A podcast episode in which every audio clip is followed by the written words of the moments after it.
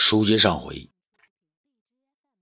这又一个大清早，长安城中大将军的府门前，卫青的车马呢，刚要出门，东方朔来到车前，卫青急忙将东方朔拉到车上：“兄长，你回来了，皇上正到处找你呢。”东方朔上车后笑着说：“皇上恐怕烦我还烦不过来吧？”不，兄长，听说衡山刘孝谋反，皇上派张汤前往缉拿，还专要他查找兄长的下落呢。东方朔呢，叹口气：“哎呀，张汤死去啊，只怕衡山又要血流成河了。”卫青也是无奈的摇摇头：“兄长，你何时回到长安呢？”东方朔说：“昨夜才到。”我这里呢有书信一封，还有义纵在南阳的罪状一份，请兄弟快快交给皇上。那你呢？皇上没让我回来呀，我自作主张回了长安，也许皇上呢要怪罪我呢。卫青说：“兄长，你该回来。这长安被张汤的算民告民搞得人心惶惶，个个自危呀。”东方朔说。张汤此贼恐怕也到了不除不可的时候了。卫青点点头，嗯，还有，对匈奴的战争，我总觉得已经够了，不能再大了。东方朔自信地说：“兄弟，只要我东方朔在皇上身边，就能让皇上不做过问之事。”卫青迟疑地说：“只怕皇上一意孤行。”不让你官复原职啊？那无所谓啊，只要为兄能在长安待着，就不能让张汤等人胡作非为。卫青呢，点了点头。建章宫中，武帝端坐，卫青站在面前不远。武帝看了东方朔的书印，将他一扔：“这个易纵，朕早就知道他不是好东西。”果然，出了长安，他就不干好事。卫青说：“皇上，此贼不除，恐怕南阳人还要遭殃啊！”武帝脑海中啊，此时出现金吾子之死和修成君痛哭的镜头，他勃然大怒：“好，传朕旨意，将义纵这个奸贼给我抄斩满门！”卫青心中知道义纵已经死了，但他又不好说出来，于是呢，只在一旁愣愣的站着。皇上不必了，义纵早就被人斩杀了。一个熟悉的声音出现在门外，武帝和卫青都听得出是张汤。哦，张汤回来了。武帝惊啊啊！张汤，你回来了。张汤说：“皇上。”臣从衡山回长安，走到南阳，正要看看义纵如何，却听说他已经被人杀死。皇上，你看，这是那个杀死义纵的人留下的东西。武帝接过那块黄布，看了一眼，惊问：“啊，吉安氏？吉安氏是何人呢？”皇上，这吉安氏就是当年放走郭谢的那个临晋关守将吉少翁的儿子。啊武帝说。他还活着，张汤说：“他不仅活着，还在行郭谢之大。”武帝恨恨地说：“传朕旨意，义纵全家照诸不误。那吉安氏也要派人限期捉拿归案。”张汤说：“啊，臣遵旨。”武帝突然又想起，张汤呢是从衡山回来的，于是又哎的一声。接着问道：“张汤，衡山王一案处理如何呀？”张汤禀告说：“皇上，那刘孝私刻印玺，要起兵反叛，罪证确凿。衡山王和太子呢？啊，他们放纵刘孝造反，依法律便是同谋。且衡山王荒淫无度，比淮南王更甚呢。”武帝站起来，惊问：“那你怎么处置了呢？”张汤从容地说：“呃，臣以法律灭了其族。”武帝啊，无奈的坐回原位，待了一会儿，他才问道：“那朕让你找东方朔，找到了吗？”啊，臣打听到，东方朔确实到过衡山，他没有接受衡山王的相国之请，而于当晚悄然离开。那他到了哪里呢？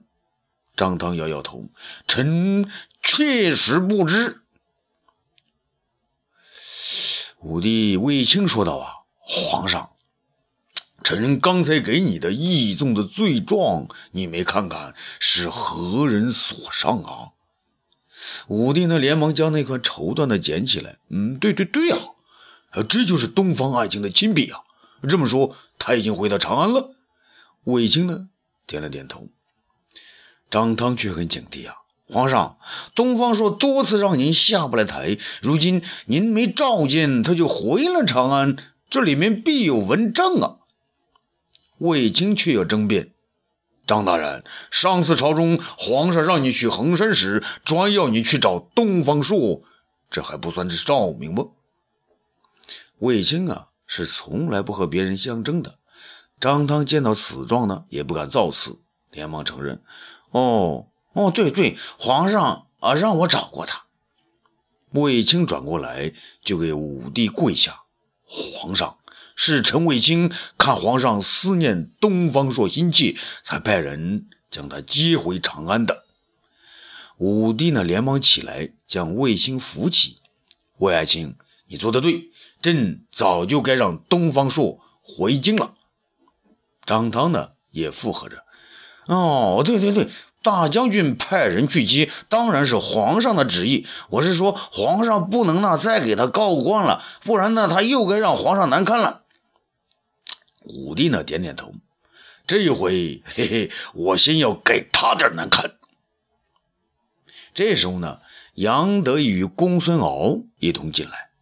公孙敖呢跪报皇上，霍去病将军率西征河西的十万得胜之师回到长安。武帝惊喜啊！好啊，那匈奴的两个西路大王跟着一起来的不？启奏皇上，那修都王半道后悔，被浑邪王所杀。浑邪王带五万匈奴人马，随霍将军已到长安城外，准备接受皇上的赏赐。武帝连声叫好：“好，好！得快，快准备到未央宫上殿。魏爱卿，快把东方爱卿也给朕请来。”这未央宫中啊，武帝临朝，霍去病与众将军及匈奴的浑邪王前来见驾。李蔡、张汤等人立于左边，卫青、霍去病等立于右侧。武帝啊，高兴地说道：“众位爱卿，霍去病率十万大军，纵身沙漠三千余里，杀敌三万余人，缴获。”马匹无数，西域通道就此打通，匈奴的右臂彻底斩断。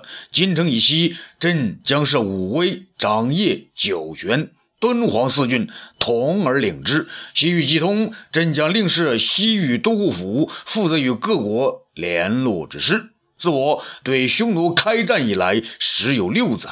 虽未全部歼敌一球，而魏爱卿和霍将军功劳之大，罕有能比。你们说，朕该如何赏赐他们为好呢？张汤急忙献策：皇上，霍将军此行功高盖世，不亚于卫青大将军呀。陛下应舍大司马之职，让魏大军和霍小将军共同统领之。武帝点头称是，好，朕就是两位大司马，均位一品，位在丞相之上。卫爱卿、霍去病，你们二人共领之。卫青和霍去病呢，一齐跪下，啊，臣等谢皇上隆恩。武帝呢，接着说：“我高祖有志，非刘姓者不得封王，无军功者。”不得封侯，朕为重谢二位爱卿，特将你们的食邑都增到两万五千户。卫青、霍去病呢，再度谢恩。武帝又将公孙敖、张骞二人官加一等，食邑各增两千户。二人急忙谢恩。武帝转过头来，面对匈奴的浑邪王说道：“浑邪王，你率众五万归降，比三年前的虞山太子随从更多，声势更大。朕封浑邪王为车师侯，所率众人长安居住，另封以食邑。”五千，浑邪王谢道：“啊，降臣谢皇上隆恩。”鉴于啊，上次接见于禅太子的两万降众，给长安市民呢带来的很大的负担，武帝这次呢要求张汤改变接待方式，将军以上的用轿，将军以下呢每人只用一匹马。这样一来，五万降兵只要几十辆车就行了，而马匹呢，则由部队提供。何况匈奴人多是带马而来的呢？武帝呢，想令赏匈奴降者每人安家费用一千民。他问张汤：“安排得过来吗？”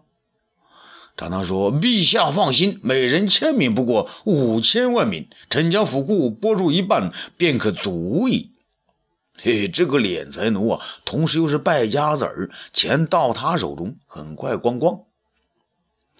安排完安排完这个匈奴降臣呢，武帝想起东方朔来，大声叫道：“啊，吴爱卿，东方朔来了吗？”东方朔呢，从众人后面呢站了出来。皇上，罪臣东方朔在。武帝今天呢特别高兴，他看了张汤一眼，然后说。东方爱卿，朕虽想念爱卿，可朕的官职却已封完了。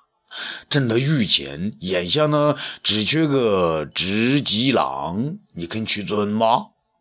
哈哈，他只不过呢想逗逗东方朔。东方朔根本不在乎官大官小啊！皇上，只要皇上身边有臣一席之地，臣便高兴无比。武帝惊奇地问：“哦，呃，执戟郎位不入禀，月俸仅有百担。你原为二品高官，今却屈此低位，难道不怕世人取笑吗？”东方朔就笑了：“皇上，只要皇上允许微臣取笑世人，微臣岂怕世人取笑啊？” 武帝一想啊，说的很对呀。这世上没有人能取笑你，那我先取笑你一回再说。